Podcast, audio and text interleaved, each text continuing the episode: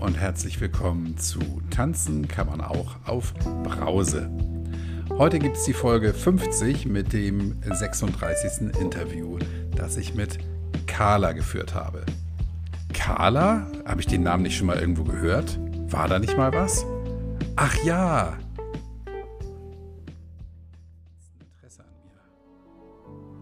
Du logst mich an, stelltest mich bloß und gaukeltest mir eine falsche Sicherheit vor. Du warst so sehr Teil meiner Welt geworden, dass ich dachte, dich vor allen anderen verteidigen, beschützen, dich verstecken zu müssen. Wenn andere versuchten, mich vor deinem wahren Gesicht und deiner Fratze zu warnen, wurde ich misstrauisch. Die gönnen mir nur nicht das Glück der Entspannung. Ich habe doch alles im Griff. Genau diese Carla ist es, die seinerzeit den Brief an den Alkohol geschrieben hat, den ich am 15. März im Rahmen von Deine Story vorgelesen habe. Heute erfährst du, wie es Carla geht, wie es dazu gekommen ist, dass sie diesen Brief geschrieben hat und was sich durch den Alkohol und durch das Weglassen des Alkohols bei ihr alles geändert hat.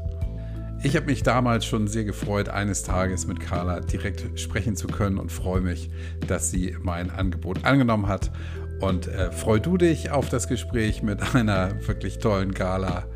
Lehn dich zurück, ruckel die Kopfhörer zurecht. Hier kommt Carla.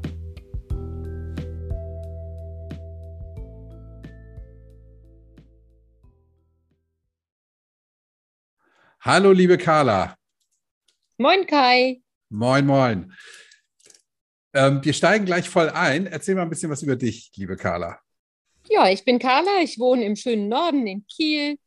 Ich habe sechs Kinder und bin Logopädin von Beruf und ja, habe gerade eine Mittagspause und unterhalte mich jetzt mit dir, lieber Kai. Sehr gut. Sechs Kinder, das ist ja, ähm, ich wollte gerade sagen, Wahnsinn. Für dich ist es normal. Ähm, wie, wie alt sind deine Kinder von bis? Meine Ältesten werden dieses Jahr 30 und die jüngste ist 17. Ja. Das ist auch die einzige, die noch im Haus wohnt. Die anderen sind alle schon ausgeflogen. Okay.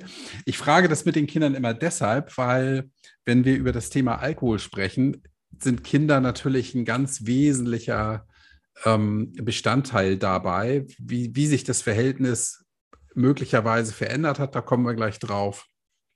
Ähm, und Jetzt erzähle ich mal kurz, ich bin auf dich aufmerksam geworden in der Rauschlos Glücklich Gruppe bei Facebook, weil da hast du einen Brief veröffentlicht und zwar ähm, deinen Brief an den Alkohol, den du im Januar, ja. glaube ich, für dich geschrieben hast, beziehungsweise für den Alkohol und den ich dann ähm, vertonen durfte. Und zwar, jetzt gucke ich nochmal für die Leute, die es nicht wissen, am 15. März ist die Folge veröffentlicht worden deine Story, Carlas Brief an den Alkohol. Und ich fand deinen Brief, den du geschrieben hast, fand ich so berührend und ehrlich gesagt, ich habe mir dieses, diese Geschichte, diesen Podcast, glaube ich, schon 20 Mal angehört, weil ich die Geschichte so toll finde, die du da, äh, den Brief, den du da formuliert hast. Und das, wo du zu dem Zeitpunkt die ersten paar Tage nüchtern warst, ne? Mhm. Ich glaube, dieser Brief, der war auch eine entscheidende Wendung so in meinem Verhältnis zu der ganzen Geschichte, weil ich in der Zeit davor immer noch gedacht habe, ich kann mir diesen Freund warm halten.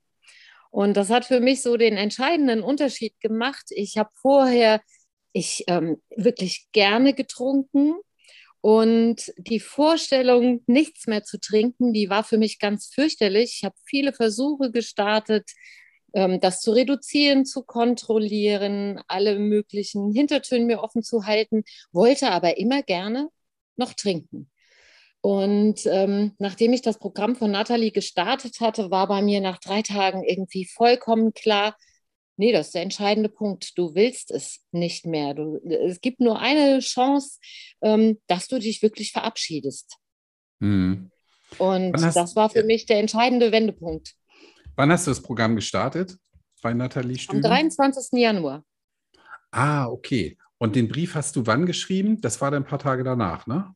Genau, am 2. Am 2. Februar habe ich den geschrieben. Ja. Und mit dem Start dieses Programmes oder ist dir durch das Programm klar geworden, dass es dieses, ähm, sich den Freund noch so ein bisschen warm halten, dass das nicht funktionieren wird? Oder wie bist du drauf ähm, gekommen? Klar geworden ist mir das in der ganzen Zeit vorher schon. Ich hatte letztes Jahr im August schon mal zwei, drei Monate, wo ich komplett gar nichts getrunken habe, nachdem ich den Führerschein verloren hatte. Habe in der Zeit ganz, ganz viel auf die Reihe bekommen. Das ging mir richtig gut. Ich bin dann mit der Jüngsten ausgezogen, habe eine neue Wohnung gefunden und ja, und dachte dann, Bam, super geil, du bist jetzt richtig gut in der Spur. Jetzt kannst du dir ja auch mal wieder schön ein Glas Wein gönnen. Und ähm, habe dann so im Oktober immer mal wieder einen Schluck getrunken, bis ich zum Ende des Jahres gemerkt habe, mm, mm, du bist genau wieder in dem gleichen Fahrwasser wie vorher. Und das war doch so schön vorher. Also die zwei Monate nichts zu trinken war eigentlich total genial, weil ich mich selbst gespürt habe und gemerkt habe, wie viel Kraft und wie viel Energie ich habe. Ähm, und äh, ja, dann äh, lief das so über Weihnachten noch. Da hat einer meiner Söhne, weil du vorhin auch die Kinder angesprochen hast, der hat gesagt, ne, wir trinken an Weihnachten alle nichts. Ja, Mama trinkt ja im Moment nichts. Und ich dachte nur so, uh. boah, ja, wir haben nichts getrunken an Weihnachten. Ja. Mhm. Und das war auch gut so. Aber eigentlich ähm, hatte ich mich nicht wirklich verabschiedet. Ich hatte mhm. die Idee, wie gesagt, immer noch im Kopf, dass es auch geht mit weniger trinken und mit kontrollieren und so weiter. Hat dir denn über Weihnachten der Alkohol gefehlt? Hast du da häufig dran gedacht? Ja, klar. Mhm. Also äh, zu der Zeit war ich auf jeden Fall noch so, dass es mir auf jeden Fall gefehlt hat und das für mich auch so zum Gemütlichsein so dazugehörte. Und ja, ja, und dann kam Anfang des Jahres, an Weihnachten haben, wir, haben sich die Großen alle mit Corona angesteckt. Ich musste in Quarantäne und war Anfang des Jahres hier in Quarantäne alleine. Und es war eine schreckliche Zeit. Man konnte nicht raus, man konnte gar nichts machen. Und dann habe ich ähm, an dem Dienstag, bevor das, äh, dieser Online-Kurs, äh, Online-Seminar von Nathalie startete, habe ich von Veit Lindau äh, so, ein, so einen Vortrag gehört, wo er sagte, auch ein Glas Wein am Abend äh, beeinträchtigt den Schlaf. Mhm. Und das war der Punkt, wo ich für mich gesagt habe, okay, Carla, du brauchst hier überhaupt nicht weiterzumachen, wenn du mit der Geschichte nicht aufräumst und nicht eine Lösung findest, einen Weg findest, anders damit umzugehen, ähm, kommst du keinen Schritt weiter in dem, was du, was du eigentlich noch willst in deinem Leben. Ja, ja, und dann ähm, äh, flog mir durch Zufall die Werbung zu über, dieses, über diesen Kurs, dieses Webinar von, ähm, von Nathalie. Dann habe ich noch bis sonntags morgens gewartet darauf. Das war Sonntag, der 23. Sind jetzt 20 Wochen her. Ich habe heute Morgen extra nochmal gerechnet. Und dann habe ich das morgens gehört und dann ähm, war das sofort klar, du meldest dich da an. Jetzt ist der Zeitpunkt, jetzt äh, veränderst du was habe es als Challenge gestartet, habe gesagt, 30 Tage ziehe ich jetzt durch, bin mittags in die Sauna, den ganzen Mist rausschwitzen. Und wie gesagt, so drei Tage später war bei mir so ein Punkt, wo ich gemerkt habe, nee, ähm, das ist keine Challenge, sondern hier ist, ähm, was passiert für mich, ähm, was alles andere, ähm, was die ganzen Versuche vorher, die, die, die sind Blödsinn gewesen. Die sind Quatsch, du brauchst den Scheiß gar nicht mehr. Mhm. Und dann vergingen noch ein paar Tage und dann habe ich diesen Impuls mit dem Brief nochmal gelesen. Dann habe ich den Brief geschrieben und von dem Tag an habe ich auch keinen Moment mehr gedacht, ähm, ich müsste irgendwas kontrollieren oder so. Ich bin so froh, dass dieser Kampf und der Krampf um kontrolliertes Trinken, dass der einfach vorbei ist, weißt du? Ja. Ich möchte noch mal einen Schritt zurück über Weihnachten, weil es interessiert mich wirklich ähm, als ihr nichts getrunken habt, ja, und de dein Sohn gesagt hat, die Mama trinkt ja nichts. Wie hast du dich da gefühlt? Ertappt? Scheiße habe ich mich gefühlt. Ja, ne? ich möchte auch gar nicht wissen, das war einer der Gründe, warum ich äh, mich erst gescheut habe, mit dir zu sprechen. Ähm, ich glaube, David weiß das bis heute nicht. Ähm, ich habe ihm immer gesagt, ich bin dir unglaublich dankbar, dass du das gemacht hast. Und der fragt auch immer nach mir und fragt, mhm. wie geht's dir damit? Aber ich glaube, dass ich da noch mal so umgekippt bin, das weiß er letzten Endes gar nicht. Und äh, ja, Ich bin, ich bin ihm aber unheimlich dankbar, dass er dran geblieben ist und dass er quasi dafür gesorgt hat, dass wir an Weihnachten wirklich alle nichts getrunken haben. Und das war schön. Ja. Wir haben total schön zusammen gefeiert. Mhm. Aber es ging mir halt im Nachhinein schon nicht gut dabei, weil ich wusste, äh, dass es nicht ganz ehrlich ist. Mhm. Warst nicht ganz ehrlich und hast möglicherweise dann auch hin und wieder mal gedacht, ach, so ein Gläschen jetzt wäre ja ganz schön, aber es ging ja nicht. Ne? Weil, ja, Nö, weil ja ging ja nicht. War ja auch nichts im Haus. Mhm. Oh ja, wow. Ähm, diesen Brief, du hast gesagt, du hast das nochmal nachgelesen. Ist das im Programm von Nathalie so ein Punkt, wo es heißt, schreib einen Abschiedsbrief an den Alkohol oder wie geht das? Ja. Ja. Ah. Ich habe okay. nochmal nachgeguckt, das ist am zweiten oder am dritten Tag. Und da ist so dieser Impuls, äh, sich zu verabschieden und einen Brief zu schreiben ähm, an, den, an den Alkohol.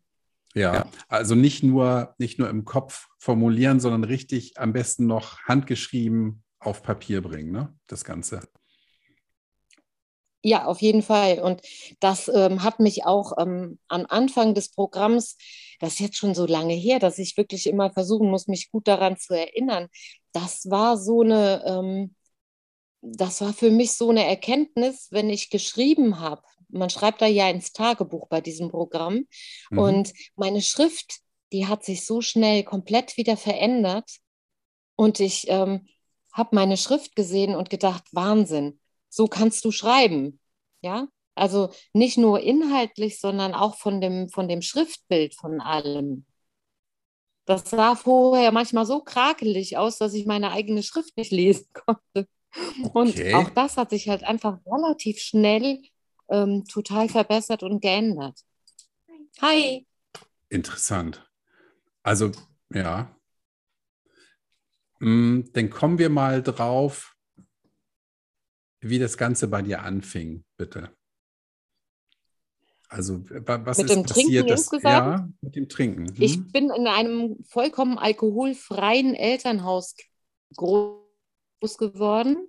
Mhm. Also nur mit meiner Mutter und mit meinen zwei Geschwistern. Aber mein erster Kontakt mit Alkohol waren die beschwipsten Johannisbeeren, die meine Mutter in den Schnaps eingelegt hat. Und die gab es dann sonntags aufs Eis zum Nachtisch. Aber das war so der einzige Kontakt in meiner Jugend. Mhm. Ich habe viel im Chor gesungen und ich war immer die Fahrerin, wenn es darum ging, irgendwo hinzufahren zu Weinfesten und so. Ich konnte alle Autos von allen äh, Freunden und so fahren. Und in der Zeit habe ich relativ wenig so getrunken. Ähm, mhm. Aber irgendwann habe ich damit angefangen, dass ich den Wein, den die anderen getrunken haben, halt eben auch total schätzen gelernt habe. Und ich habe wirklich, sagte ich ja schon mal, ich habe dann sehr gerne einfach Wein getrunken. Und es hat sich im Laufe der Jahre einfach, ist es mehr geworden. Mhm. Ich habe immer aufgehört, irgendwas zu trinken, wenn ich schwanger war und auch in der Zeit, wo ich gestillt habe. Und danach dann aber so zum Entspannen, zum Runterkommen, wenn die Kinder im Bett waren abends, dann halt eben ein Gläschen und aus dem Gläschen wurde halt eine Flasche und ähm, ja, ich kann keinen bestimmten Zeitpunkt festmachen, wo wo es wirklich äh, schlimm wurde, außer jetzt die letzten Jahre, würde ich sagen. Da wurde es schlimm. Aber davor war es einfach so, wo, wo vielleicht viele sagen können, ja, so trinken wir auch. Mhm.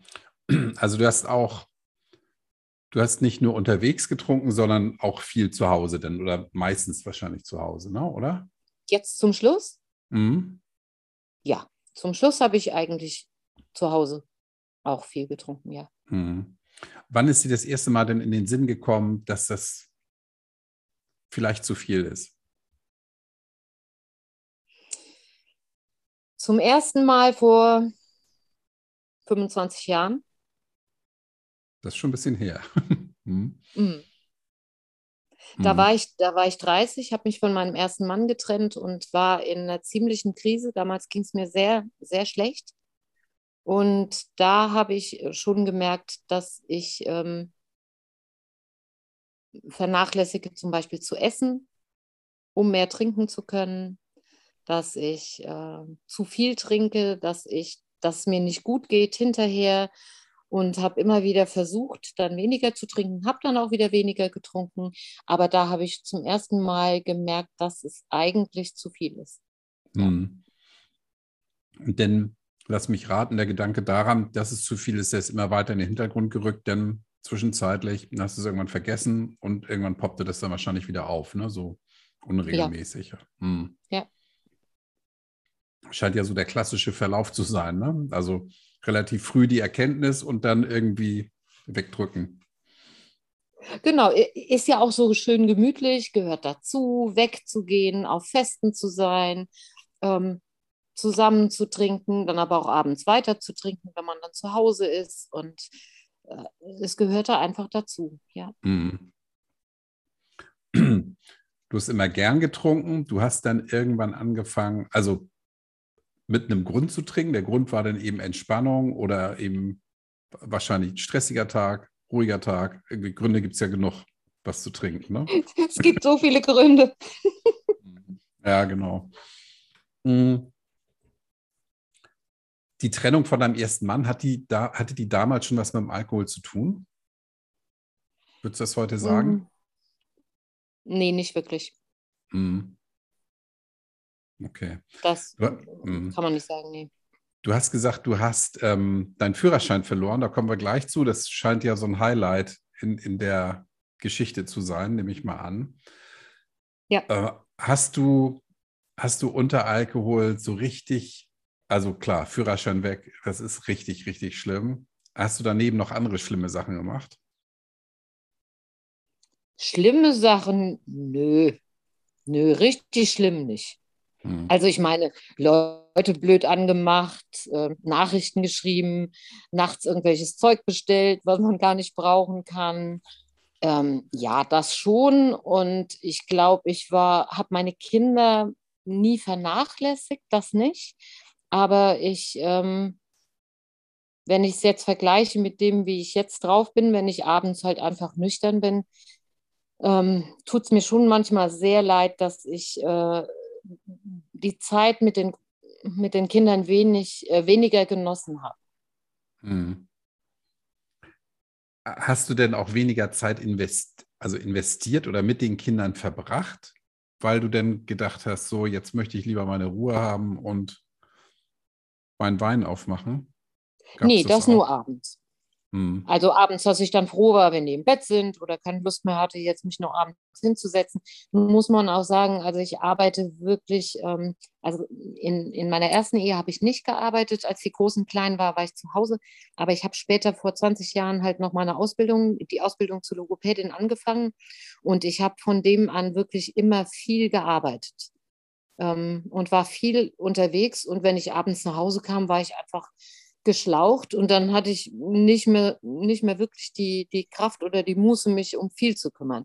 Ich mhm. frage mich oft heute, wie ich das gemacht habe.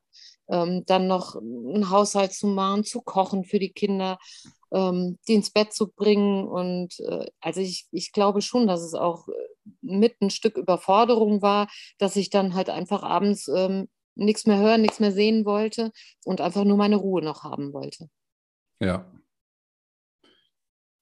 Könntest du dir denn heute vorstellen, wenn du das erlebt hättest ohne Alkohol, dass das besser funktioniert hätte? Ja, hätte. Keine Ahnung. Wahrscheinlich schon. Mhm. Wahrscheinlich hätte ich vieles anders gemacht. Aber ähm, ich versuche da heute gar nicht so viel drüber nachzudenken, weil ähm, ich habe hab lange so diese, diese Scham und dieses Schuldgefühl gehabt. Und ich sage mir heute, das bringt uns nicht weiter. Also wir haben ja auch viel, also es ist ja auch ganz viel Gutes gewesen. Ich habe ganz tolle Kinder und ich bin da mächtig stolz drauf. Mhm. Und ähm, es hilft mir heute nicht, wenn ich mir überlege, was hätte alles anders sein können, wenn. Stimmt. Die Frage ist auch, ist möglicherweise doof oder falsch formuliert. Ich möchte mit der Frage eigentlich darauf hinwirken, wenn jetzt jemand deine Geschichte hört und sagt, hey, mir geht das doch genauso. Ich habe Kinder, ich habe einen anstrengenden Job, ich habe den Haushalt zu schmeißen und verdammt nochmal, ich habe mir diesen Alkohol abends einfach verdient, weil es mir dann besser geht. Und die mhm. Frage, die ich mir dann stelle, ist das wirklich so? Ja, dass das, dass du viel richtig gemacht hast, sonst hättest du keine sechs Kinder großziehen können. Ja, das ist ja selbstverständlich. Ähm, aber die Frage ist, braucht man, brauchtest du den Alkohol wirklich damit es dir abends besser geht? Oder wäre es dir ohne besser gegangen? Ja, dass das. Es wäre mir ohne definitiv besser gegangen. Hm. Und äh, ich weiß heute, wenn ich mir mein Leben angucke, das ist nicht alles eitel Sonnenschein und ist nicht alles immer toll, aber es ist alles sehr viel schöner und sehr viel intensiver. Und ähm, es ist vermeintlich so, dass es schöner ist, wenn man ein Glas Wein dazu trinkt. Aber heute überlege ich mir, was kann ich denn jetzt mir Schönes gönnen? Was kann ich jetzt Schönes trinken, worauf ich Lust habe? Und genieße es total, dass es nüchtern nochmal viel mehr Spaß macht. Mhm. Aber Punkt. ich weiß nicht, ob ich die Erfahrung, ähm, also ich, ich kann es ja nur im Vergleich zu früher quasi sehen, weißt du? Und heute, heute sage ich ja, ich wünschte oft, ich hätte es früher schon gemacht. Ich hätte, mir hätte früher jemand gesagt, Mensch, es kann auch ohne total schön sein. Okay, da sind wir an dem Punkt, wo ich eigentlich hin wollte, ja, dass mhm. eben, du hast jetzt den Vergleich, ja, nachher, vorher. Und viele, die, die noch in dieser Spirale drinstecken, die können das nicht beurteilen, weil die sagen, hey, was soll was es denn Geileres geben, als sich abends einen reinzuballern? Ja, und bedüdelt ins Bett zu gehen. Ja, das Ganze hat natürlich ein paar Begleiterscheinungen und das ist es eben, ja, dass du sagst, hm, ein Abend ist mindestens genauso schön, wenn ich nichts getrunken habe. Ja. Aber ich bin damit immer so vorsichtig, Kai, weil ähm, ich denke, jeder hat so seine eigene Zeit, wann er es, wann er es irgendwie kapiert oder wann es Klick macht, weißt du? Und ich weiß nicht, ob wenn mir vor 20 Jahren das jemand gesagt hätte, ob ich es annehmen, ob ich es hätte annehmen können. Und ähm, ich bin aber heute sehr, sehr aufmerksam, wenn ich Menschen beobachte oder sehe, dass es jemand nicht gut geht, dass ich dann ähm, ähm, hellhörig werde und auch ähm, was sagen würde oder so. Ich gehe ja auch ganz offen mit der Thematik um. Wenn mich jemand fragt, ähm, sage ich, warum ich nicht trinke. Weil es mir einfach sehr viel besser geht und weil es Leben geiler ist ohne. Mhm. Und weil ich ganz viele Sachen einfach nochmal von vorne erleben darf oder nochmal noch mal neu kennenlernen darf. Und ja. das finde ich, äh, find ich unglaublich schön. Ähm, und äh, die, die, diese Not, die man haben kann, wenn man in der Spirale drin ist, dann siehst du nicht unbedingt, dass es anders besser sein könnte. Hast du recht. Und ja, natürlich, jeder muss da selber drauf kommen. Also, wenn von außen jemand sagt, hey, das geht dir besser, wenn du nichts trinkst, dann sagt, sagt derjenige, ja klar, ja, wo ist das nächste Bier? Also, natürlich, da muss jeder selber drauf kommen. Und meine Lösung für dieses Thema ja, die ist so, so simpel und doof, dass sie einfach probier es doch einfach mal einen Monat. Finde ich eine total, finde ich eine total gute Idee, dazu sagen. Probier es mal einen Monat. Ja, und wenn es dir dann Fall. schlechter, wenn es dir dann schlechter geht, ohne Alkohol, dann trinkst du halt wieder, ja? Dann machst ja. doch wieder. Also ja. jeder ist ohnehin ja für sein eigenes Leben verantwortlich, aber dieses, ehrlich gesagt, ich selber habe auch immer gedacht, ich höre nie auf zu trinken, weil ich es so toll finde. Hm. Und habe dann gedacht, ich mache es einfach mal einen Monat und guck mal, was passiert. Also, hm. was, was, was geschieht dann? Und habe dann festgestellt, hm, irgendwie eine runde Sache. Aber hm. die, diese Erkenntnis, die kannst du einem ja nicht, also das kannst du einem sagen, es kommt aber nicht an, sondern die muss man selber machen. Und dann sage ich, mach es einfach mal 30 hm. Tage und guck, was, was geschieht. Mhm. Das heißt, du hast zu Beginn der Zeit auch gar nicht äh, gedacht, dass du dauerhaft nüchtern sein möchtest? Nö. Ich habe ich hab das ja schon häufiger gesagt. Ich habe ich hab gesagt, ich trinke ähm, im Dezember nichts bis Heiligabend. Heiligabend trinke ich und ich trinke Silvester. Das war, das war wirklich mein Plan am 1. Dezember. Und das habe ja. ich auch so gemacht. Und habe dann eben festgestellt, äh, irgendwie ist es ohne geiler. Also, und dann habe ich gesagt, gut, ich hänge den Januar dran und im Januar habe ich dann gesagt, nee, ich, ich bleib jetzt das ganze Jahr über nüchtern. Aber mhm. auch eben mit dem, ich sage jetzt mal Hintertürchen, dass ich jederzeit wieder was trinken könnte. Wenn mhm. ich jetzt das Jahr durch habe und sage, okay, es ist Silvester und jetzt kann ich wieder was trinken. Mhm. Aber mir fällt kein vernünftiger Grund ein, warum ich wieder was trinken sollte. Es gibt keinen Grund. Ja, Also das geht mir heute auf jeden Fall auch so.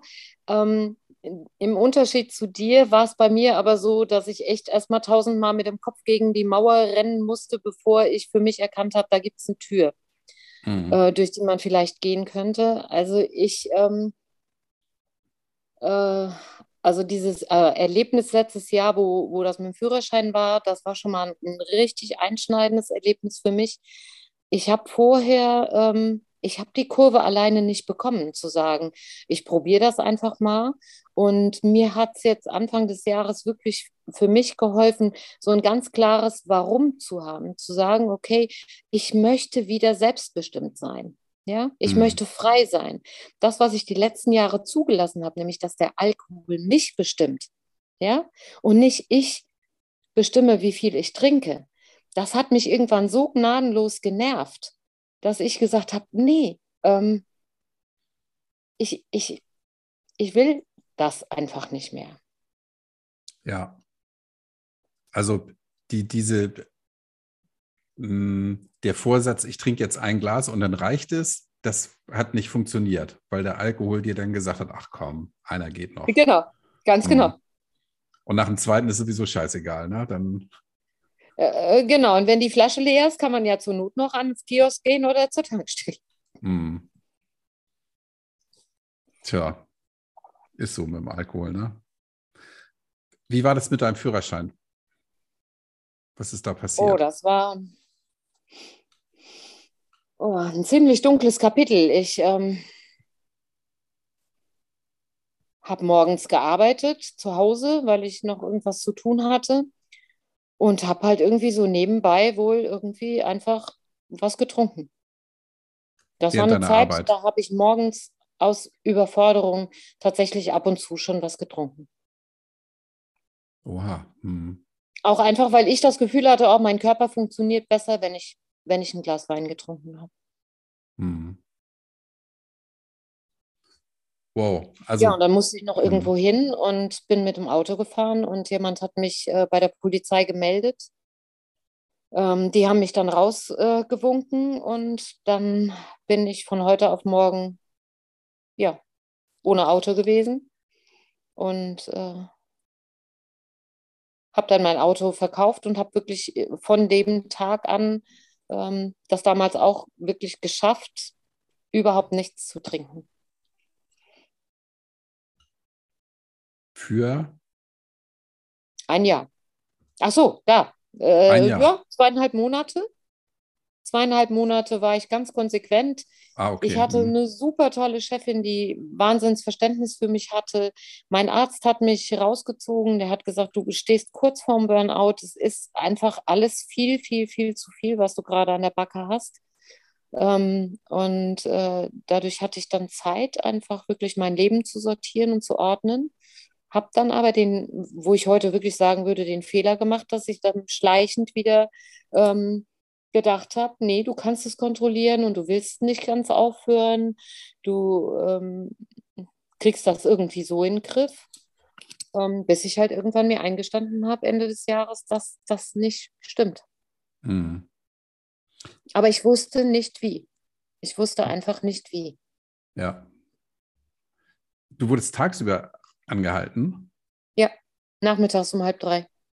Und weißt du denn, wer dich da angeschwärzt hat? Nein. Nein. Aber wie kann das, wie kann das sein?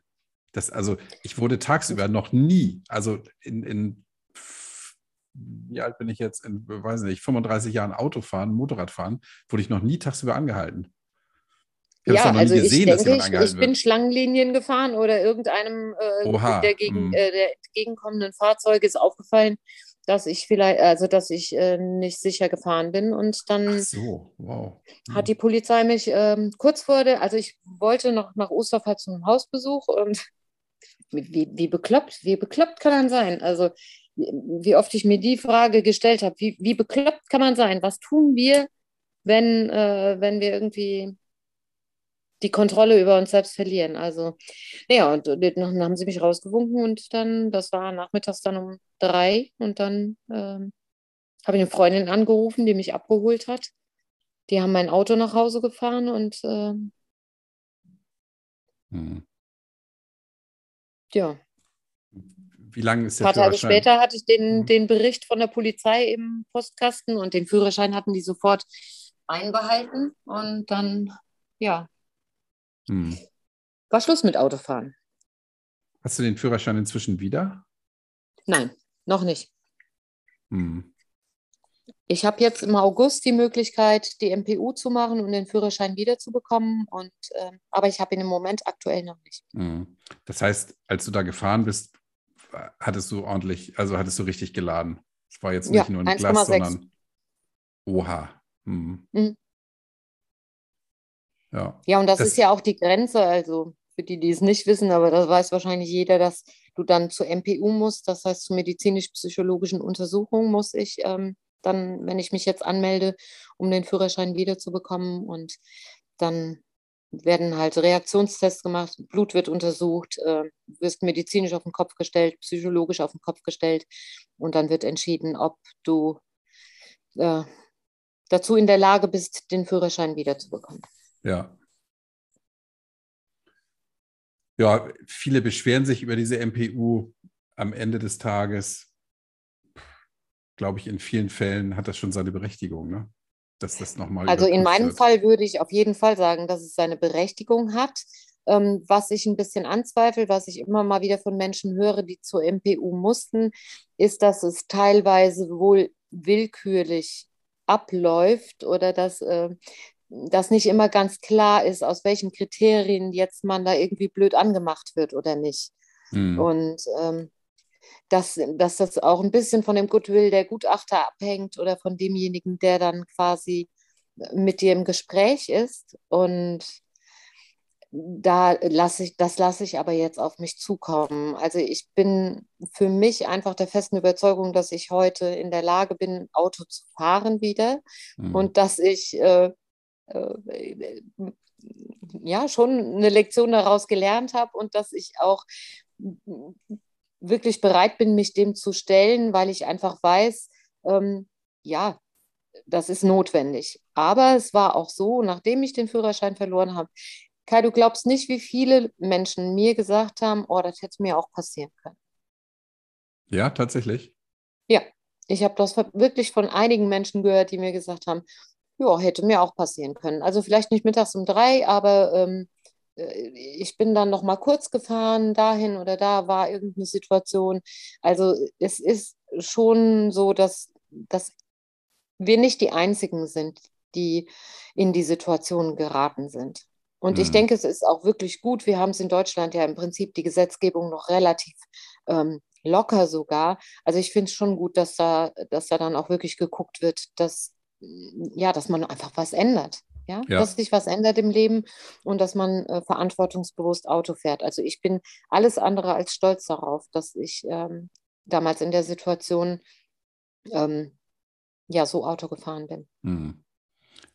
Danke, dass du so offen bist und das hier mit mir teilst. Also ist auch nicht selbstverständlich. Ich habe mal mit jemandem gesprochen, der auch zu so einer MPU musste und der sagte, nach seiner Einschätzung ist es wohl so, dass man bessere Karten hat, wenn man sich wirklich einsichtig und räudig im Grunde genommen zeigt. Ja, dass man da wirklich einen großen Fehler gemacht hat. Und ähm, es wohl da auch viele gibt, äh, gerade in diesen Vorbereitungskursen, sagte derjenige, sind da, da Leute, die verstehen überhaupt nicht, warum die überhaupt den Führerschein abgeben mussten. Ja, die, Okay. also, äh, und dann ist es selbstverständlich, dass man sagt, nee, Junge, du kriegst den Lappen nicht wieder, wenn du nicht mal begriffen hast, mit zwei Promille fährt man nicht Auto. Dann, Ja. dann, darfst du das auch in Zukunft nicht, ja? Also, ja. Ich kenne einen, der hat mal, der hat mal bei diesem, bei so einem Fragebogen hat der reingeschrieben, einem Ingenieur ist nicht zu schwör. Das fanden die auch nicht so lustig. Okay. Nee, also äh, ich weiß noch nicht genau, wie ich dann davor bin, wenn ich äh, wirklich in der Situation bin, ob ich dann sehr aufgeregt bin oder wie auch immer. Da musst du ja auch so Reaktionstests und Schnelligkeitstests machen und was auch immer. Aber ich lasse das einfach jetzt auf mich zukommen. Also ich bin zuversichtlich, dass ich das, ähm, dass ich das gut hinbekomme, aber ich gucke halt einfach, wie die Situation dann ist. Ja, ich drücke dir jetzt schon mal die Daumen, aber Dankeschön, ich werde berichten. wüsste nicht, was da schiefgehen sollte. diese, diese Verabschiedung vom Alkohol mit dem Brief, das war, sagst du, für dich so ein Game Changer, ne? Ja. Hm. War dir da denn klar, dass das jetzt, also dein Brief, man kann sich das ja nochmal anhören, äh, was du da, was du da geschrieben hast. Ähm, da bist du ja sehr, sehr klar in deiner, in, in, in deiner Formulierung. War das da auch schon wirklich so, dass du sagst, jetzt ist echt Schluss nach den paar Tagen? Ja, es war in dem Moment wirklich so. Und natürlich war es auch ein Stück so, dass ich mir das damit wirklich selbst versprochen habe, dass es so ist. Und ich höre mir den auch tatsächlich manchmal an. Ich hm. finde, dass du den sehr schön eingelesen hast. Ich lese mir den auch selbst manchmal vor oder gucke ihn mir an. Ähm, aber was sich wirklich geändert hat, ich diskutiere überhaupt nicht mehr mit ihm. Ja. Ich erinnere mich an einen Satz ganz am Schluss, ähm, dass ich nicht mehr, nicht mehr mit ihm diskutiere, sondern nur noch mental mit ihm in die Auseinandersetzung trete. Und ja. das, das hat sich wirklich bewahrheitet. Also eine Freundin von mir, die sagt mal, das ist wie so ein bisschen, dass man auch sein Gehirn umprogrammiert. Und mhm. dass unsere Gedanke auch, Gedanken auch wirklich Dinge werden, ja. Dass ja. mit dem, dass wir uns äh, das sagen und uns da verbindlich machen, dass wir damit auch wirklich äh, Dinge in unserem Gehirn ändern können. Und das ist, also ich habe schon den, wirklich den Eindruck, dass es bei mir so ist. Ich habe natürlich auch mal einen Moment, wo ich denke, oh, jetzt mal ein schönes Glas Wein oder so. Aber eigentlich ist das relativ harmlos. Und wenn ich nur so halbwegs in die Situation gehe, komme, dann starte ich so intern diesen Splitscreen. Der Begriff sagt dir bestimmt auch was, oder? Ja. Hm. Das ist für mich eine total geile Methode, weil ich mir den so richtig drastisch und plastisch ausmale. Wie sehe ich aus, wenn ich das jetzt mache? Ja, dann ähm, habe ich heute Nacht Herzrasen, dann geht es mir richtig scheiße. Im schlimmsten Fall liege ich neben irgendeinem Typen, den ich nicht mal richtig kenne.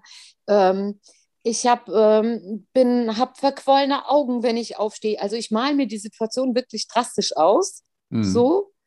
Und setze sie dann im Film direkt neben das, wie ich mich heute fühle. Ja. Also ich habe immer noch morgens Kopfschmerzen, ja. Das sind jetzt über vier Monate und ich werde häufig noch morgens mit Kopfschmerzen wach. Aber es ist ein ganz anderer Kopfschmerz, als es vorher war. Ich brauche überhaupt keine Medikamente mehr, nichts. Und äh, bin nach einer Dusche und ähm, drei Tassen Kaffee bin ich wach und fit und kann in den Tag starten. Und wenn ich mir dann diese beiden Bilder so nebeneinander halte, dann vergeht mir jede Lust, da irgendwie was zu trinken. Ja, natürlich, zum Glück, ne? Mhm. Also Will, also dieses Splitscreen ja ist auch eine, ne? eine Methode, die halt so bei Cravings in Nathalies Programm drin ist.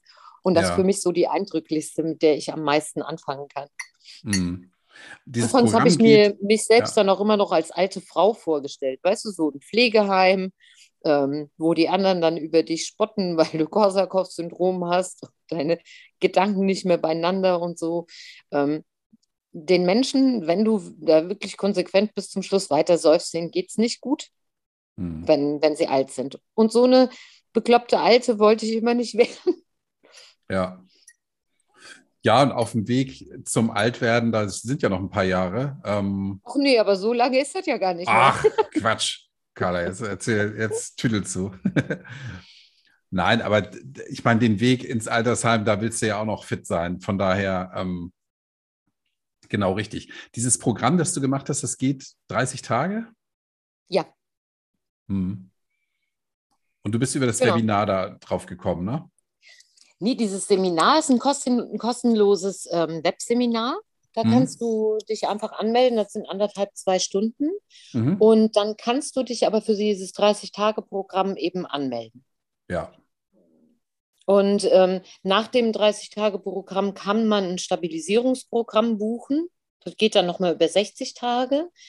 Ähm, ich habe aber nach den 30 Tagen äh,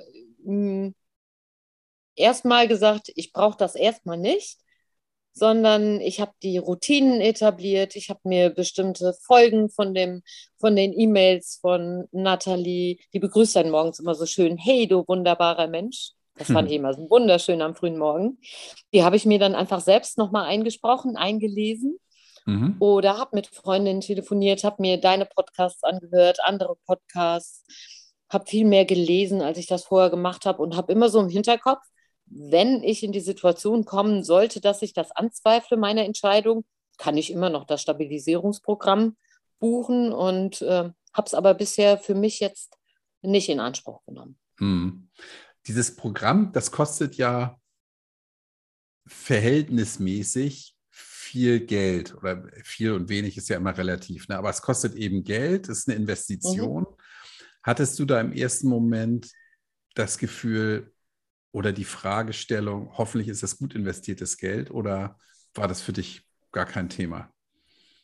Nein, ich bin ein sehr rationaler Mensch und ähm, ich habe sofort im Kopf gedacht, 250 Euro sind nichts dagegen, was ich innerhalb eines Monats äh, äh, schon mal wegbecher. Mm, ja, okay. Und außerdem find, finde ich persönlich, dass ähm, Dinge, die mir wirklich etwas wert sind, die dürfen auch was kosten. Und ähm, ja, also ich glaube, dass gerade auch dieser Aspekt, dass, man, dass ich dafür etwas bezahle, wenn ich das jetzt mache, auch mit einer Motivation sein kann, zu sagen, hey, da bleibst du jetzt auch dran. Guter Punkt, ja. Das ist ja auch meine These, ja. Was nichts kostet, ist nichts wert. Mhm. Und Verbindlichkeit schafft man eher dadurch, dass es auch ein bisschen wehtut. Es muss schon ein bisschen Schmerzen verursachen, mhm. finde ich. Also, wenn das mal angenommen, dass das Programm von Nathalie hätte jetzt 25,99 gekostet. Hättest du es denn mit der gleichen Motivation gebucht oder hättest du gedacht, gucke ich mal woanders? Ich hätte es mit der gleichen Motivation gebucht, weil ich mhm. glaube, dass es Zufälle in unserem Leben gibt, Dinge, die uns zur richtigen Zeit zufallen. Und das war mit dem Programm so. Ich hatte, hatte ja vorhin schon mal erzählt, also ich habe wirklich dienstagsabends diesen, diesen Vortrag, diese äh, Lektion da gehört und war für mich klar, hier muss was passieren. Es muss einfach was passieren. Wusste aber immer noch nicht wie. Dann mhm. flog mir diese, flog mir Natalie über den Weg und ich habe hm. das gemacht sonntags morgens und für mich war in dem Moment klar, das hätte kosten können, was gewollt hätte, glaube ich. Ja, das, okay. Äh, Verstehe. Ähm, spielte für mich in dem Moment keine Rolle mehr. Also ich habe hm. wirklich, ich habe in dem Sonntagmorgen, ich habe hier gesessen, ich habe Rotz und Wasser geheult. Ich dachte einfach nur, jetzt bist du endlich, äh, jetzt bist du an dem Punkt, da, sind, da, da ist ein Mensch, die Frau ist intelligent, die spricht aus einer Perspektive, die du so gut kennst. Ja, hm. Und das ist nicht einfach nur irgendein, irgendein Guru oder irgendein Labertante, die dir jetzt erzählt, du kannst auch nüchtern sein oder so, sondern sie spricht aus Erfahrung und sie spricht, ähm, sie fundiert das sehr sachlich. Sie hat, äh, also sie bringt ja ganz viele Fakten auch damit rein, aber auf der anderen Seite halt einfach so empathisch und menschlich. Ich habe mich da einfach unglaublich angesprochen gefühlt und ich habe mich da einfach selbst gesehen in ihr und äh, hatte das Gefühl, ja, das ist jetzt, das ist jetzt einfach dran. Hm. Und das, hm. ja. Das, was du beschreibst, ist ja auch ihr Erfolgsgeheimnis. Ja, das ist ja, ähm, ich finde, die macht das sehr gut. Ja, ich, ich kenne ja dieses Programm nicht, aber ich äh, sehe natürlich, was sie, was sie macht und wie das bei den Leuten ankommt. Und äh, es gibt ja auch noch andere, die, glaube ich, auch sehr gut sind. Mhm. Ja, die, die eben nicht so präsent sind, die da nicht so viel, ich sage jetzt mal, Marketing-Power hinter haben wie, mhm. wie eine Nathalie. Aber der Erfolg gibt ihr recht. Und ähm, du bist das lebende Beispiel dafür, ja, dass das eben. Ich hatte mich ja vorher gar nicht damit auseinandergesetzt. Also ich mhm. hatte vorher nicht einen Podcast gehört zu der Thematik. Ich kannte weder Nathalie, noch kannte ich dich, noch kannte ich irgendjemanden. Ja? Mhm. Also es war wirklich ein, also es ist wirklich äh, Zufall gewesen, dass es ausgerechnet Nathalie war. Und ja. ich habe jetzt in der Folge, habe ich äh, durch deinen Podcast auch bei Dennis reingehört zum Beispiel oder bei mhm. anderen, die halt Podcasts schreiben. Ähm, das ist erst im Nachhinein gekommen, dass ich mich wirklich mit der Thematik auseinandersetze und dass ich es einfach total klasse finde, dass es so viele Menschen gibt wie dich, die für mich intelligent und humorvoll und äh, wach daherkommen und die die Thematik in der Öffentlichkeit halt wirklich zur Sprache bringen. Hm. Und das finde ich, finde ich unheimlich wertvoll und habe auch wirklich die Hoffnung, dass es andere, die halt vielleicht zu einem früheren Zeitpunkt sind, du hattest ganz am Anfang gefragt, ob es mir, ähm, wie, wie es früher gewesen wäre oder so. Ähm, vielleicht haben wir wirklich im Moment eine Zeit, wo das auch gesellschaftlich einfach ähm, dran ist, dass man da neu drüber nachdenkt. Dass der Umgang mit Alkohol, den wir in den letzten Jahren gepflegt haben, dass der nicht wirklich sinnvoll ist. Ja, sehe ich genauso. Und ich glaube, dass Corona bei vielen was ausgelöst hat. Also die, diese Lockdown-Geschichten und dieses alleine zu Hause rumhocken. Mhm. Ähm, bei den, die einen haben mehr getrunken oder trinken mehr, aber ich, in meinem direkten Umfeld erlebe ich auch, dass viele Leute deutlich weniger trinken und dass das irgendwie inzwischen gesellschaftlich akzeptierter ist, nichts zu trinken als noch vor einigen Jahren, glaube ich. Ja, ob das so ist, mhm. das ist ja meine persönliche Wahrnehmung. Mhm. Ähm, und jetzt ich, äh, beschäftige ich mich natürlich auch viel mit dem Thema. Ja, also ähm, mhm. die Leute kommen ja weniger auf mich zu und sagen: Hey Kai, gut, dass wir uns sehen. Übrigens, ich trinke jetzt mehr als vorher. Ja, das sagt mir ja keiner. Mhm. Aber bei so Zusammenkünften und so finde ich oder glaube ich, die Leute kommen häufiger mit dem Auto, ähm, trinken mal ein Wasser oder eine Brause. Oh. Und mhm hoffentlich hast du recht, ja, dass, es, ähm, dass ein Umdenken stattfindet. Ja, und ich glaube, dass wir auch wirklich einen Teil dazu beitragen können. Also ich war jetzt auf einem Wochenende mit Freundinnen, wo ich wirklich früher immer sehr viel. Wir treffen uns einmal im Jahr. Ich habe früher in Mainz studiert. Wir treffen uns einmal im Jahr und wir haben teilweise, also ich allen voran, immer gut gebechert an den Wochenenden. Mhm. Und dadurch, dass ich jetzt nüchtern war, und einer Freundin hatte ich es vorher schon erzählt, die hatte ich mir quasi auch so als Buddy geholt. Das ist mhm. auch nochmal so ein, so ein Ding, was ich persönlich, was mir sehr, sehr geholfen hat, mir Vertraute mit ins Boot zu holen. Menschen, die wussten, hey, die hat das jetzt vor. Und ich habe zum Beispiel Anke auch erlaubt, frag nach, ruf mich an, frag nach, bist du noch dabei? Also wirklich ja. ähm, mich zu verpflichten quasi, nicht nur vor mir selbst, sondern auch anderen gegenüber. Naja, und an diesem Wochenende, Anke wusste Bescheid, aber die anderen nicht. Dadurch, dass, dass ich dann einfach nichts getrunken habe, hab, ich habe das nicht von mir aus posaunt, aber sind wir ins Gespräch gekommen drüber und wir haben alle weniger getrunken. Ach. Ja, äh, also ich meine, ich habe gar nichts getrunken und die anderen haben weniger getrunken. Ja. Anke trinkt sowieso nichts. Und das war schon, also ich finde schon, das merk, merke ich, wenn ich unterwegs bin, auch mit meinen Kindern oder so. Ich habe gar nichts dagegen, wenn sich andere in meiner Gelegenheit ein Bier gönnen oder ein Wein oder so. Aber ich habe den Eindruck, dass es, also mich stört es überhaupt nicht, aber es wird auch irgendwie weniger, doch, wie du sagst. Hm. Ja, schön. Hm. Ich wollte nochmal auf deine Kinder zu sprechen kommen, Carla. Du hast ja anfangs gesagt, das Verhältnis hätte sich geändert zu deinen Kindern. Ja. Erzähl mal. Also am drastischsten kann ich es jetzt eigentlich von meiner Jüngsten sagen. Mit der du gesagt, noch zusammen die 17, wohnst. Die wohnt noch zu Hause. Mhm. Und ähm, ich habe zu Joel immer ein gutes Verhältnis gehabt. Ich muss dazu sagen, Joel ist ähm, relativ krank auf die Welt gekommen und wir haben eine ne sehr intensive Beziehung. Sie braucht mich sehr viel, ähm, ist jetzt aber mittlerweile sehr eigenständig und auch äh, schon pubertierend, Anfang erwachsen werdend. Aber Joel hat irgendwann zu mir gesagt, Mama, du bist viel entspannter und viel äh, ruhiger geworden. Du warst auch früher schon lustig, aber heute macht es noch mehr Spaß mit dir. Ah. Schönes Kompliment, oder? Ich, ich fand, also da, da war ich echt total baff, weil ich es gar nicht wirklich thematisiert habe ihr gegenüber. Ich habe zwar irgendwann mal gesagt, ähm, nee, ich, ich habe gar nichts gesagt, es gab einfach keinen Wein mehr, es war keiner mehr da. Und dann ähm, hat sich es einfach irgendwann mal so aus dem Gespräch heraus ergeben, dass sie das sagte. Also sie weiß schon, dass du jetzt keinen Alkohol mehr trinkst, oder? Ja, ja, genau. Hm. Und sie sagt, sie sagt auch, oh, ich fange sowieso erst gar nicht an, Alkohol zu trinken. Sie ist Diabetikerin von Geburt an, weil sie keine Bauchspeicheldrüse hat.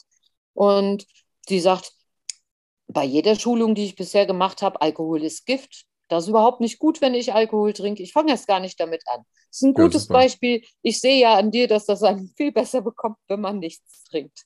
Ja, toll. Also sie, ja. ja, sie ist da ganz, sie ist da echt ganz, ganz klar mit und macht das, macht das echt toll.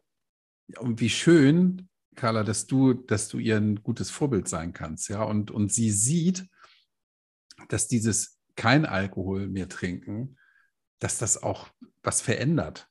Ja, dass das dich einfach entspannter und, und irgendwie zu einem möglicherweise besseren Menschen macht oder wie auch immer man das jetzt formulieren will. Ja, ich weiß gar nicht, ob ich ein besserer Mensch bin. Manchmal denke ich, ich bin auch eigentlich bin ich in vielen Dingen kompromissloser geworden. Also ich glaube, in der Zeit, wo ich manchmal auch tagsüber was getrunken habe, war ich sehr viel mehr bemüht, alles 150 Prozent zu machen. Mhm. Weil du ja nicht auffallen willst. Mhm. Ja, und heute sage ich mir, ich habe betrunken manchmal besser gearbeitet äh, oder gut gearbeitet, ja. Und ich habe jetzt überhaupt kein schlechtes Gewissen mehr. Ich kann morgens in den Spiegel sehen, ich bin immer, ähm, ich bin immer klar und ich kann heute klare Grenzen setzen. Ja. Und ich kann mich an, an alles erinnern, was ich vereinbare. Ich bin, ähm, doch, ich habe auch ein, ein, Stück mein Gedächtnis zurück. Du hast vorhin nochmal nach den Kindern ja auch gefragt. Ähm, einer von meinen Jungs, der hat mir schon eigentlich schon vor ein paar Jahren, wo der mir so rückgemeldet hat, oh Mama, du vergisst immer alles. Habe ich dir schon dreimal erzählt. Also hm. ich habe schon auch die Rückmeldung bekommen, dass ich ganz schön vergesslich bin. Ich habe immer das damit begründet, oh, ich bin ja auch schon alt, ne? Also ich darf auch mal was vergessen. Aber es fällt mir heute schon auf, dass ich mich wirklich besser erinnern kann, dass ich mich besser konzentrieren kann und dass ich, ähm, ja, also diese, diese, diese Gedächtnislücken, die du hast, wenn du halt abends ähm, vor allem deshalb gut einschläfst, weil du getrunken hast, die habe ich nicht mehr. Hm. Ja, wertvoll, oder? Also auch das hat sich auf jeden Fall sehr zum hm. Positiven hm. verändert. Ja, super. Ja, dieses ist sehr, sehr angenehm. Unbedingt. Dieses, ähm, äh, bei der Arbeit, also in, oder in Entscheidungen konsequenter zu sein. Ja, ich kann mir vorstellen, dass es damit zusammenhängt. Du sagst ja, ähm, wenn man was trinkt, will man nichts, will man nicht auffallen. Und wenn du dann eine Entscheidung triffst, bei der du denkst, vielleicht ist die nicht so ganz richtig, weil ich ein bisschen betütert bin oder nicht so ganz klar im Kopf, dann kann es Probleme geben, wo du sagst, hm, vielleicht war die Entscheidung doch nicht so richtig. Heute, wenn du heute eine Entscheidung triffst, weißt du, in dem Moment ist sie richtig und du kannst auch dazu stehen, auch wenn sie nachher vielleicht nicht richtig war, aber du kannst dazu stehen. Ganz weil genau, die muss gar nicht unbedingt richtig mhm. sein, die Entscheidung. Das ist das Tolle, ja. Also ich ja. kann auch dazu stehen, wenn ich eine falsche Entscheidung getroffen habe. So. Ja. ja. Aber ich muss keine Angst haben, okay, ich bin ja vielleicht noch von gestern verkatert und bin deswegen gar nicht ganz bei mir gewesen oder so, sondern ja. Ich weiß ja, dass ich äh, dass ja. ich sie zumindest im besten Wissen getroffen habe, die Entscheidung, die ich treffe. Genau, du kannst nachher sagen, aus den und den Gründen erinnere ich mich, habe ich diese Entscheidung getroffen, ja, und genau. dann war sie eben falsch, ja, dann ist das so. Aber du kannst nicht genau. sagen, ich habe eine falsche Entscheidung getroffen und warum habe ich das eigentlich gemacht, damn, ich weiß es gar nicht mehr. Ja. Mhm. Das ist eigentlich das, das Blödste, was passieren kann. Ja. Dass man eine Entscheidung trifft und sich gar nicht und gar nicht mehr richtig nachvollziehen kann, warum man das so gemacht hat. Ja. Ja, wie gut. Wie gut. Darf ich dich was fragen? Fragen darfst du alles, ja. Ob ich dann antworte, ist Hast was du früher anderes. auch schon so viel gelacht? und so offen? Ich habe immer In der Zeit, wo ja, du getrunken hast? Doch, doch. Ich, ich habe eigentlich immer viel gelacht. Lache ich viel? Weiß ich gar nicht. Ich finde, du hast so einen schönen Humor. Du lachst immer zwischendurch, ja. Und das äh, Hm. finde ich total äh, schön, weil das auch so ein Punkt den, ist, den ich absolut als Gewinn sehe, ähm, Gefühle anders wahrzunehmen. Also Ja, zu lachen, auch zu weinen.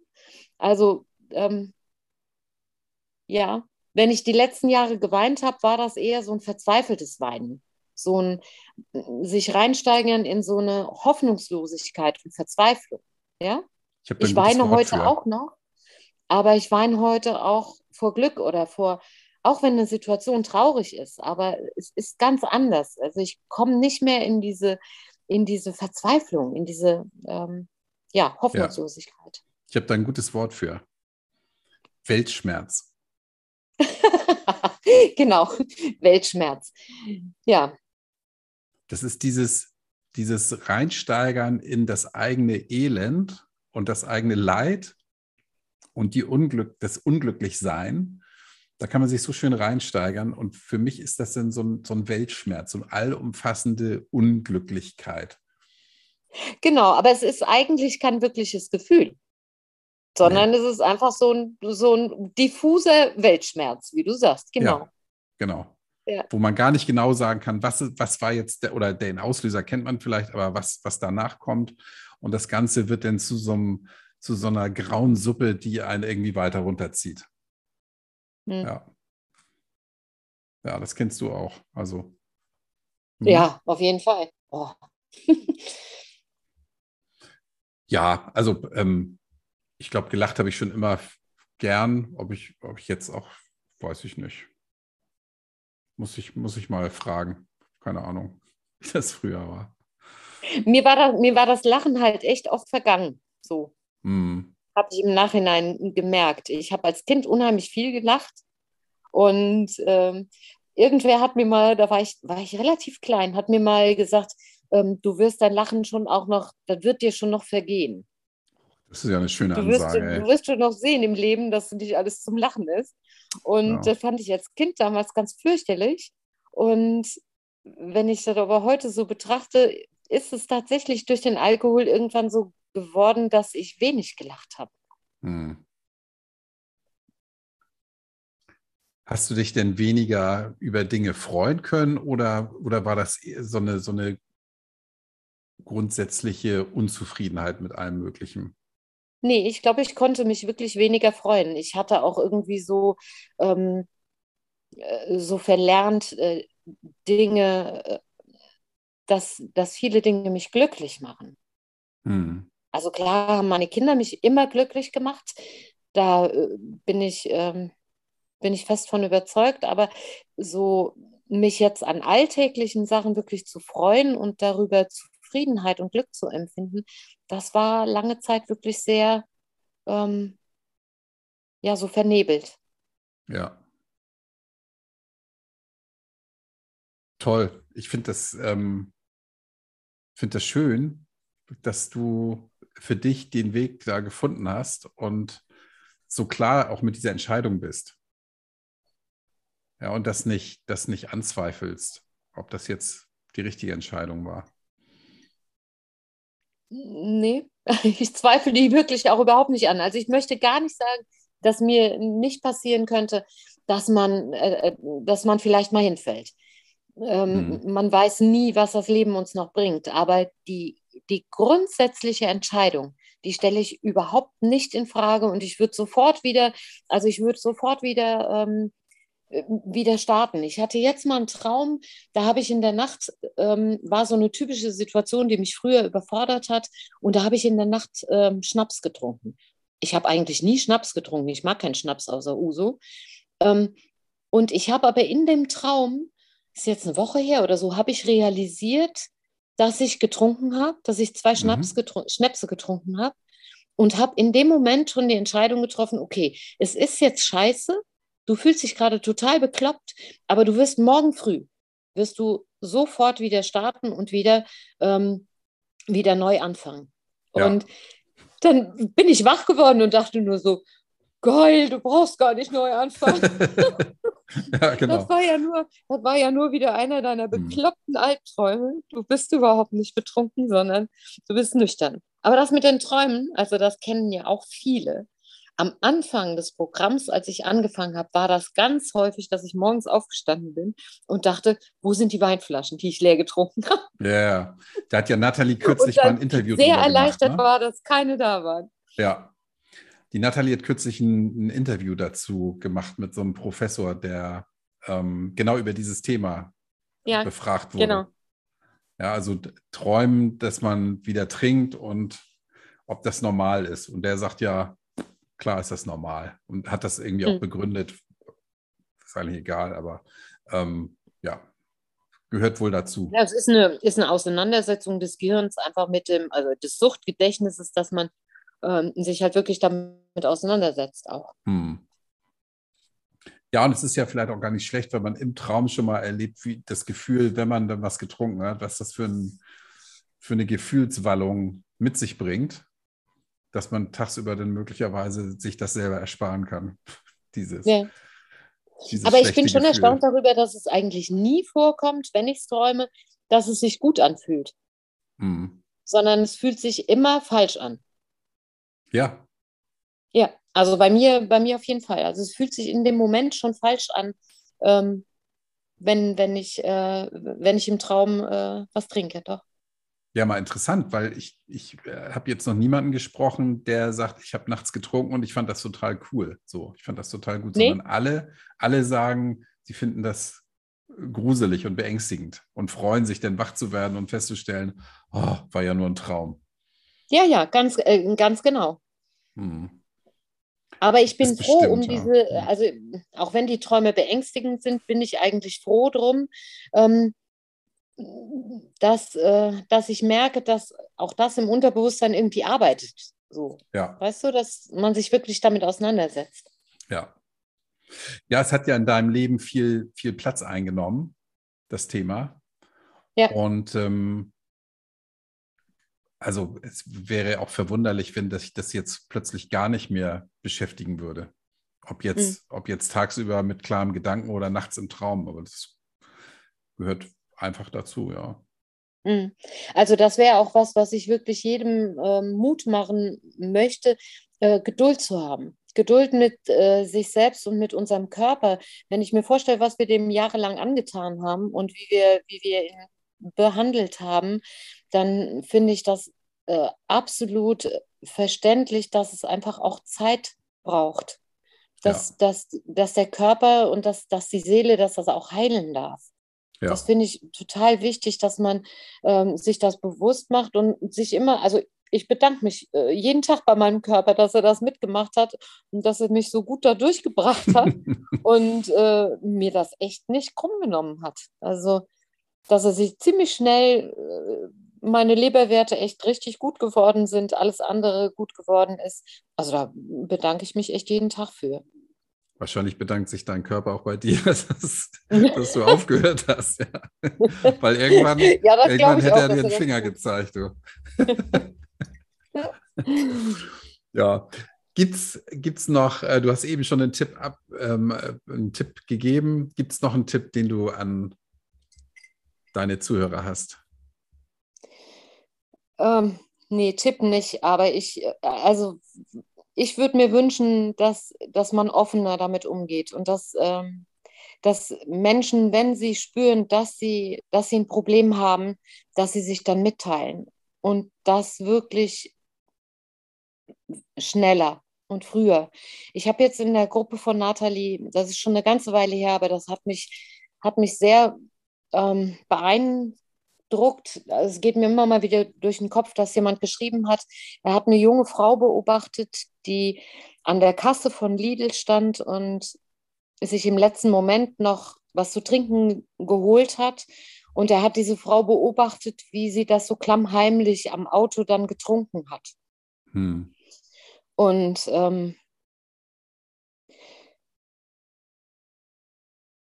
mir kommen in solchen Situationen eher die Tränen. Und ich denke mir, warum, warum rufen wir nicht früher um Hilfe? Und warum gucken wir nicht besser hin, wenn wir sowas sehen? Dass wir ein Angebot machen oder zumindest irgendwie signalisieren, dass wir sehen, wie schlecht es jemandem geht. Ja, ich weiß, ich, ich sagte ja vorhin schon mal, ich weiß nicht, ob ich es wirklich hätte umsetzen können, aber ich weiß, dass ich mir oft gewünscht hätte, dass jemand sieht, in welcher Not ich bin. Und dass selbst Ärzte mir lange Zeit halt immer gesagt haben, ja, okay, der Leberwert, der ist nicht ganz so gut, liegt bestimmt daran, dass sie zu wenig schlafen, liegt daran, dass sie Medikamente genommen haben, liegt daran und daran. Du bekommst Blutdruckmedikamente, du bekommst Medikamente gegen die Magenschmerzen, du bekommst alles relativ schnell. Und klar, fragen viele Ärzte auch mal nach, aber so dieses Angebot, hol dir auch mal psychotherapeutische Hilfe zum Beispiel. Die habe ich wirklich im Prinzip erst in dem Moment für mich bekommen, in dem ich gesagt habe, hey, ich habe so viel getrunken, ich habe meinen Führerschein verloren. Hm. Und da würde ich mir schon mehr Achtsamkeit und mehr Aufmerksamkeit wünschen, dass, dass wir aufmerksamer auch sind. Hm. Also nicht nur die Medizin, sondern wir als Gesellschaft. Ja. Hm. Also ohne moralischen Zeigefinger, weißt du? Ich finde, da ist immer die Gratwanderung so schwierig. Ja. ja. Also ich will niemandem sagen, ey, pass mal auf, dein Trinkverhalten ist aber gefährlich und mach doch mal dies oder jenes, ja. Das hm. auf gar keinen Fall. Aber ähm, wenn ich sehe, dass jemand leidet, dann hinzugucken. Und nicht zu sagen, oh, der weiß schon, was er tut. gutes Ziel ist natürlich schwierig, wenn du jetzt bei, bei Lidl bist, siehst da draußen die Frau, wie die ihren Flachmann kippt und da hinzugehen und was zu sagen. Puh. Ich weiß auch nicht, wie ich wirklich reagieren würde. Ich weiß es nicht, Kai. Aber hm. es hat äh, gerade, gerade die Frage hat mich echt ziemlich beschäftigt. Hm. Du, du weißt, du hast selbst deinen Führerschein ins Sand gesetzt und du siehst jemanden, der einen Flachmann kippt und sich dann ins Auto setzt und losfährt. Ja, ja, ja, das ist natürlich nochmal eine besondere Situation. Das, das stimmt, ja, hast du recht. Klar. Ich bin jetzt gar nicht mal von der Situation ausgegangen, dass es jetzt ums Fahren geht und ums, um, um deine Erfahrung, sondern darum, dass da jemand ein ernstes Alkoholproblem hat. Hm. Ja. Denken wir mal drüber nach. Und damit es ja. nicht so schwer wird, liebe Carla, machen wir jetzt noch die Grußrunde. Oh! ich glaube, ein Gruß geht an deinen Sohn, ja, den du, dem du nicht alles gesagt hast. Auf jeden Fall. An alle meine Kinder auf jeden Fall. Auch wenn sie mir den Kopf abreißen, wenn sie mich jetzt hören. Nein, ähm, ich weiß gar nicht, wen ich grüßen soll. Doch, Anke, meine beste Freundin, der ich mich damals offenbart habe und die auch heute noch mein Body ist.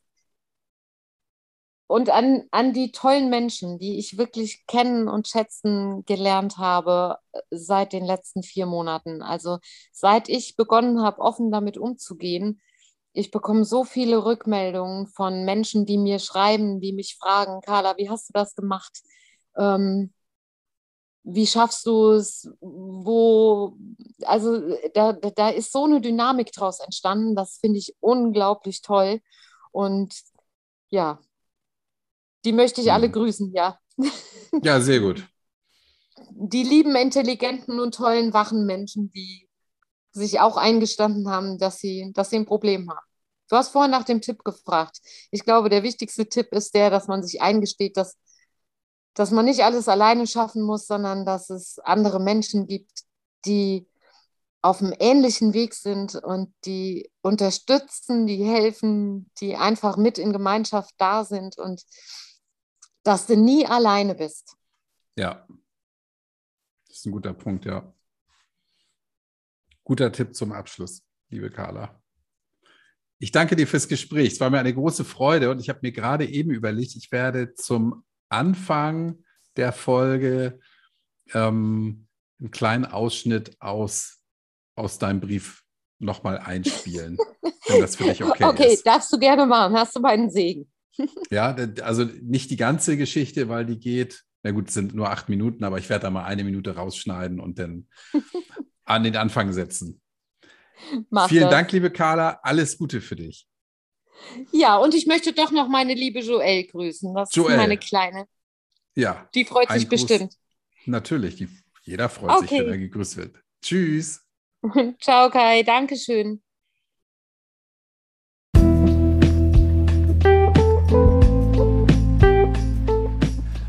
So, ich hoffe, du hast dich genauso gefreut, die echte Carla, die hinter dem Brief an den Alkohol steht, kennengelernt zu haben.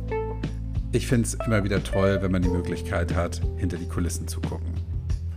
Und apropos hinter die Kulissen gucken, am kommenden Freitag, das wird das Interview Nummer 37 sein, verspreche ich, gibt es einen echten Knaller.